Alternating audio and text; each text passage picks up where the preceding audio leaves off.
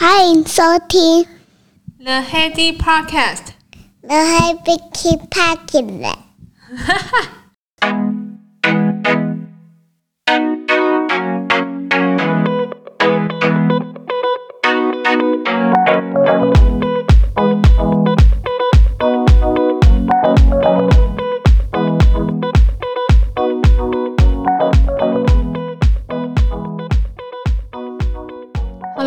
欢迎回到 The Heady Podcast。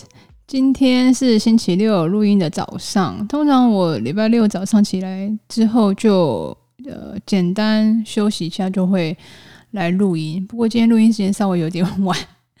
我发现起床仪式感真的蛮重要的，因为如果起床还穿着睡衣，吃完早餐，那个睡意哦，我觉得好像没有真正开启。就是新的每一天，我我的仪式感会是，就是起床，就是换完外出服了，而且一定要换上隐形眼镜，最好能够配上一杯咖啡。那这个就是可以完全开启哦，就是今天一天要开始哦的模式。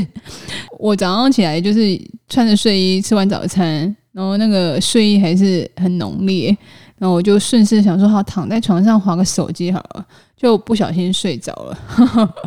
所以我觉得仪式感真的也蛮重要的诶。那这礼拜我们上班也不过才三天嘛，中秋连假刚结束。诶，你有发现那个中秋节的时候，那个罐头简讯，就是罐头讯息的部分蛮多的吗？我意思是，其实大家都是在逢年过节都会，就是想要跟自己的朋友，还是跟自己就是在意的家人，嗯、还是同事，就是有所。呃，寒暄问候一下，这是一定要的嘛？这是中国人习俗。可是你有没有发现，其实你如果真的要做的话，真的有比较好的选择。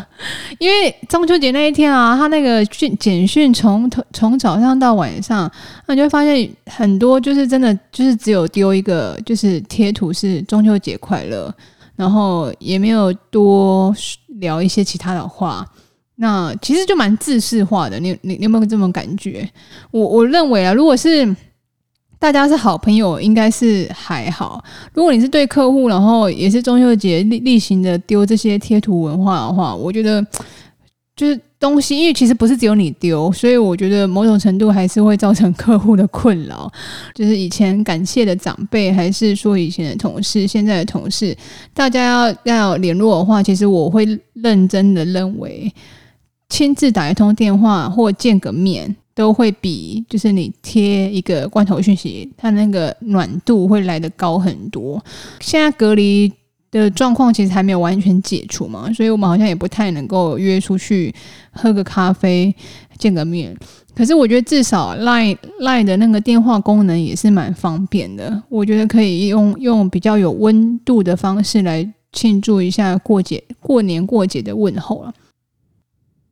今天来讲猎头，这是有有一个典故。前阵子刚好有一个呃猎头打电话给我，那我跟他聊完之后，有一些心得，给对于其实现在如果你年纪已经到三十多岁啊，去投一零四，我觉得其实效果有，可是真的效果不大。那你倒不如透过就是被猎头方式，或者是。呃，朋友圈的一些呃资讯的传递，那这样子可能还会来得更有效。有兴趣的话，请继续收听。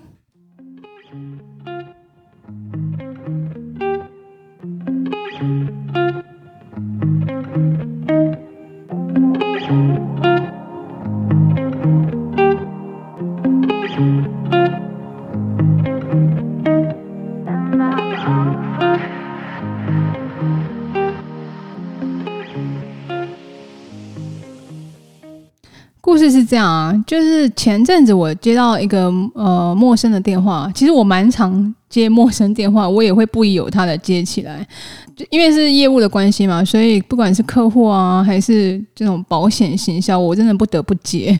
就是那个有时候接起来就贷款的，我想说哈、啊，又是贷款，然后又又要把它挂掉。可是大部分有的时候是客户啊，所以我还是会接陌生的电话。所以我接起来之后，我就说：“哎，你好，我我这边是黑底，那个人就表明来意啊，他说你现在有时间吗？我们我们是什么什么猎头公司这样。以前的我会马上拒绝，可能连聊都不会聊，因为我 我算是一个比较忠心的员工跟情人，我我个人这么定义啦。我认为啊，如果是一家公司能够给我嗯、相对应还可以满足的薪水，我觉得薪水也是蛮重要。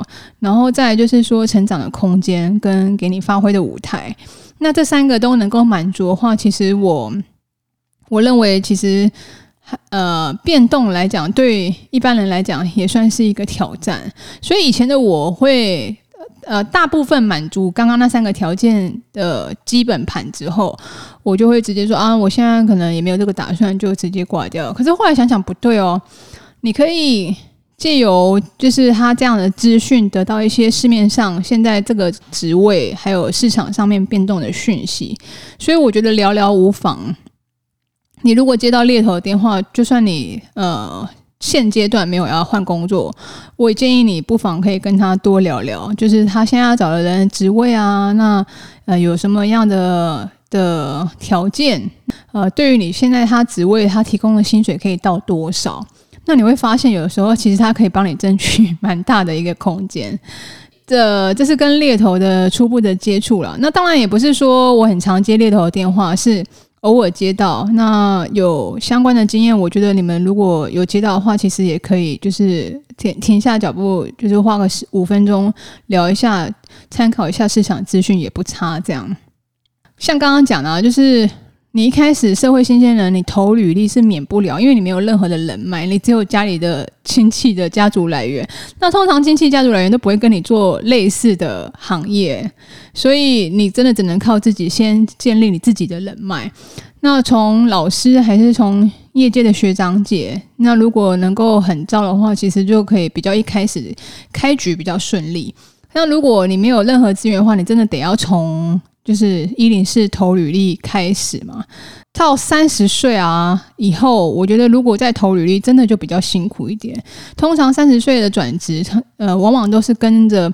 呃，认识的人介绍，因为通常像我们，如果如果内部有职缺，第一个知道的绝对是员工本身嘛，因为 HR 也是会公布在公司的那个相关的资讯。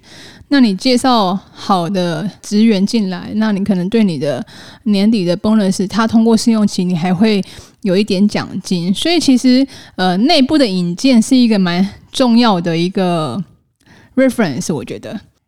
所以，第一个，我觉得不要害怕跟不同公司、不同职位的人交朋友。我反而推荐你应该要多跟业务啊，就是跟你接触的猎头交交朋友，打听一下市场的资讯。因为你不要说是要去做业务，还是说要去做猎头，其实业务跟猎头在市市场上走动，得到的一些公司讯息啊，这个公司可不可靠，然后那个公司流动率高不高？呃，还有一些相关的内内部的讯息。那如果你真的要去应征的话，搞不好他要跑那间公司的同事可以帮你引荐一下，打听一下内部的一些这个职位的讯息，这个都非常非常的有帮助啊。所以我觉得。第一个，你要猎，你要转职猎头的话，其实呃，不要讲到这么远的话，其实你应该最基本、最基本在生活上，我们应该要跟不同的职位的朋友，像品管、研发、制造，还是说其他公司的，甚至来跟你接触的业务跟猎头，都应该要 open mind，就是跟他多聊聊一下市场的一些变动的状况。那哪一家公司？经营状况不是很好啊，那你就算就是被高薪请去，也是一个烂摊子吧？是不是？所以我觉得，呃，第一点是真的蛮重要的。第二个的话就是，呃，因为你要做转职，所以我会建议你去呃搜寻特定的你想要转职的那个大公司的一些呃职缺，他会列一些技能的清单，比如说他希望你能够呃。英文多少以上啊？然后他的呃业务的经验要到几年啊？然后还是业呃专案管理的能力就是他有会列一些技能的清单给，就是在那个职务上，所以你就把你喜欢那个职务的职缺先存下来，然后你看那个这个职缺啊，在各大公司它 general 是需要具备哪一些条件，那你就当做点技能树啊，就是你在学习的时候，你就 focus 学那几项，然后加强那几项的一些故事的。来源就是你生活的经历的累积，我觉得那个是蛮重要，而且也是蛮快速的。因为我们其实学习还是必要啦，可是你如果瞎忙一场，就是你 你学东学一点西学一点，然后跟你到最后职 match 的职位好像又没有完全相关，我觉得这就蛮可惜，因为你都已经花时间在上面了。所以你既然要学习的话，那你就是把那个。直缺的那个技能打开来，那个技能数点满之后，你就可以去，不用到点满，我觉得你技能数大概点到七八成，你就可以开始去接触这相关的职位，然后跟呃它里面的同事呃跟 HR 做个联系。那我相信你就是已经是一个 qualified 的一个候选人啦。第三个的话就是，我不知道你们在用 LinkedIn，就是这个东西在欧美其实已经是非常流行的一个就是猎头的平台。真正的猎头私底下的，其实这样的机会也不是太多，可是。呃，在 LinkedIn 上面的活动啊，你可能把它当成 Facebook 在经营吧。那个 Pro Profile 就是建置的比较完整。那 LinkedIn 上面你也可以去 follow 很多，就是比较知名的大公司，它其实都会在 LinkedIn 上面有他们公司的账号啊，有一些他们公司的活动。那最好最好，它还有一个就是所谓的那个人脉连接网，大家其实就算有有工作的人，也会上去登录，然后看一些市场的活动。那你就算你不认识那个公司的任何一个人或那个任何一个接触的业务的话，你也可以从 LinkedIn 上面去找到相似的人，然后问一下呃公司开职缺的状况。所以我觉得这个是一个非常好的、非常好的平台啊，已经经营的蛮广大，使用的蛮广泛的。其实不只是求职转职的一个公司的介绍啊，那它还有它的那个 Learning Course，就是它的有一些。呃，它有另外一个平台，就是说 LinkedIn Learning，然后它它这个这个部分可能就是付月费去做，就是学习这样子。那我们公司跟他有签相关的那个合作吧，所以它里面的提供的课程真的蛮多样化。那这个课程内容其实都是蛮符合我们职场需要，比如说 leadership 啊，然后一些 communication 啊，然后 business skill 啊，self development。那这些东西，它在上面都有开列相关的课程。那你其实你只要付月费，那都可以做无限制的学习。那这个学习就比较偏向，真的是 focus 在职场上面。我觉得是一个蛮专专一方向的技能培养平台，给大家做一个参考。第四个的话，我我还想。到的是说，就是相关经验的累积啊。其实，嗯，我本身是业务嘛。那如果说你想要转专员，还是你想要转嗯工程师，那你可能在你的业务本身的本质之外，那你可能就要开始学你要怎么去做 present 啊。那你可能要开始去看一些呃 troubleshooting 啊。如果你是想要转工程师的话，这个就是讲的 side project，就是说呃，除了你业呃业务本身的工作之外，还是你本来的工作的。内容之外，你针对你想要去应征的工作，还是未来想要做的方向，去做一些免费的小的专案。假设我要去应征专员好了，那我我一开始不是专员，可是呃，我为什么可以来应征专员？就是我可能在在业务的期间，我我的呃导向后面就是有比较朝向就是专员的一些发展。这个 side project 对你来讲是是有叠加加分的效果。最后一个很重要，最后一个就是在原公司你要表现得很出色，因为通常呃比较大的公司会去做一个 reference check，就是你的履历上面都会讲说你的推荐人有谁。那通常一般比较弱一点的，可能写一下朋友，还是是呃。前同事什么之类，可是我觉得最强最强的那个 reference 啊，就是你的主管，就是你的关系如果打好，你在原公司其实如果表现得很好话，其实也不管主管还是同事，在猎头的咨询上面来讲，其实是一个蛮重要的指标，可以看得出你这个人在以往的活动上面来讲是扮演大概是比较什么样的角色。你可不可以跟人家和平的沟通？那你可你可不可以呃帮同事有解决什么其他的困难问题？你这个人个性怎么样？他们都会问哦，因为我其实也有接过 reference 的电话。以前的 以前的同事就是也是有猎被猎头的经验嘛，就是我们是同公司同时期同公司的，所以他就他就把我的电话就是给了猎头，那猎头也就打电话来，他真的认真在问，就说呃，那这个人在公司里面表现怎么样啊？沟通上面跟大家和 teamwork 顺不顺利啊？有没有什么他自己本身有的特质，他都会问哦，而且问得蛮详细的。所以，对第五个其实也是一个蛮重要的参考点，就是你应该要在原公司表现得非常出色，那这样才会有引来猎头啊，还是引来人家去做一个转介绍，这个就对了。以上五点是我个人的。建议是说，你如果是呃，不管是被猎头还是帮自己去呃搜寻一些呃人人脉网络，那这五点就是多跟不同职位的人交朋友啊，把喜欢的职务的列入技能清单啊，LinkedIn 啊，还有 Link 还有 LinkedIn 的学习的平台，相关经验的累积，在原公司表现的也要相对出色。这五点来讲，我觉得是。嗯，每一点都蛮重要的，就是你的人脉的经营上面，跟就是你的平常的表现，这样子你就可以绝对可以为你自己加分。那我有呃刚好有看到一篇文章，是在是依照猎头的角度来看，就是他在猎头在找人的时候会，就是我们也来看一下好了。第一个讲的是加强英文能力，嗯，这不用多说，我觉得啊，这个猎头是呃 focus 在。外帮外商猎头，所以你们也可以参考一下。第一个是英文能力，那真的不用多说，因为你必须要就是具备有沟通的能力嘛。第二个是文化观察力跟文化同理心，这个算蛮蛮算软实力的，因为其实你跟不同的国家合作的话，每个人都有每个人在意的点。那其实这样子的文化的同理心啊，是也是蛮重要的。还有就是也要在意一下，就是现在国际上在发生什么事情啊？就是呃，比如说现在疫情啊，疫情也引发了一些的可能蝴蝶效应是什么？对于供货的状况啊，还是货运的呃速度啊？这个其实有的时候在一件事情的背后，我们可能要了解一下，说那为什么现在航运都都会塞车啊？后面的才知道说哦，可能是原物料。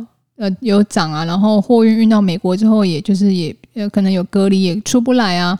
类似像这样子的一关叠一关的一些事件的发展，那他也会在意说这个人有没有在有没有在 follow 时事这样。第三个，不要太谦虚，适度的炫技是必要的。这个。嗯，对，台湾人真的蛮谦虚的，因为我上次不是有一次说我我去报告，然后呃，报告内容其实主管也有说，你应该是主角，你不要在意就是在在场的其他人，因为我可能还会在意说里面有呃比我呃位阶还高的呃客户的总经理啊，还是呃我们总经理也在啊，所以我会。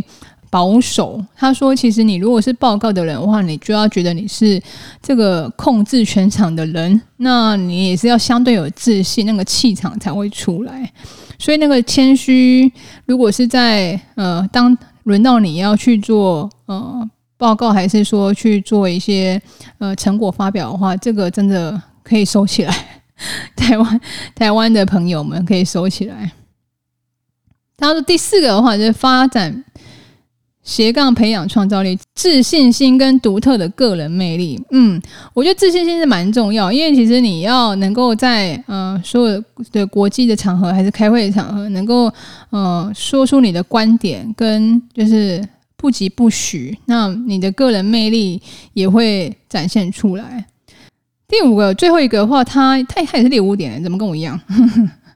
第五个的话，他是说要培养独立思考的能力，不要人云亦云或害怕辩论。独立思考能力，我觉得要怎么培养？以以前其实我也不晓得，好像这也太抽象了吧？什么叫独立思考能力？就是你针对一件事情，你能够要有所评论。可是你要能够有所评论之之前啊，就表示什么？表示你要对这件事情有非常深刻的理解跟知识的含量，那你才有办法做评论啊。讲一个最简单的例子是说，就是我对室内设计跟呃一些建筑。我是蛮喜欢看的，因为以以姐姐自己本身是在做这一行嘛，所以我蛮也蛮喜欢看。所以我对于呃哪一些室内设计的风格跟建筑风格是我喜欢的，是有蛮明显的一些倾向。之前有一个主管啊，他就。呃，把他的新家装潢给大家看，然后那个新家装潢就是中规中矩，就是呃大理石的墙面啊，然后大理石的一些地板啊，然后都是原木桌啊，就真的不是我喜欢的那种风格。每个他就征询大家的一些呃意见，然后当然人家都问你说，哎，我家好不好看？你大部分人一定会说还不错啊，蛮好看的，哎，真的很好看。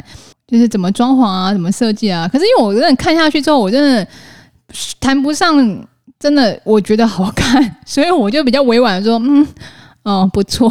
可是其实其实我的心里会有一些意见出来，就是说，哎，可能我我如果是我是设计这个家的话，我会我可能会怎么做？那当然也是不好意思在主管面前去做一个评论啦，对不对？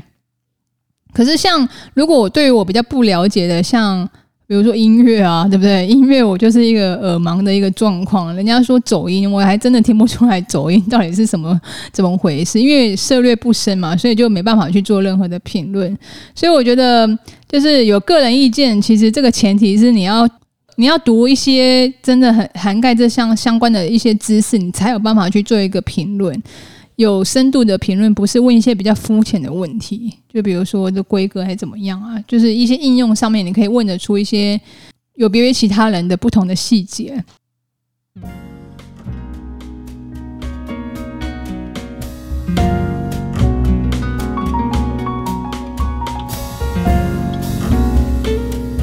以上就是今天这一节内容，希望对你有帮助。那我们下周见啦，拜拜。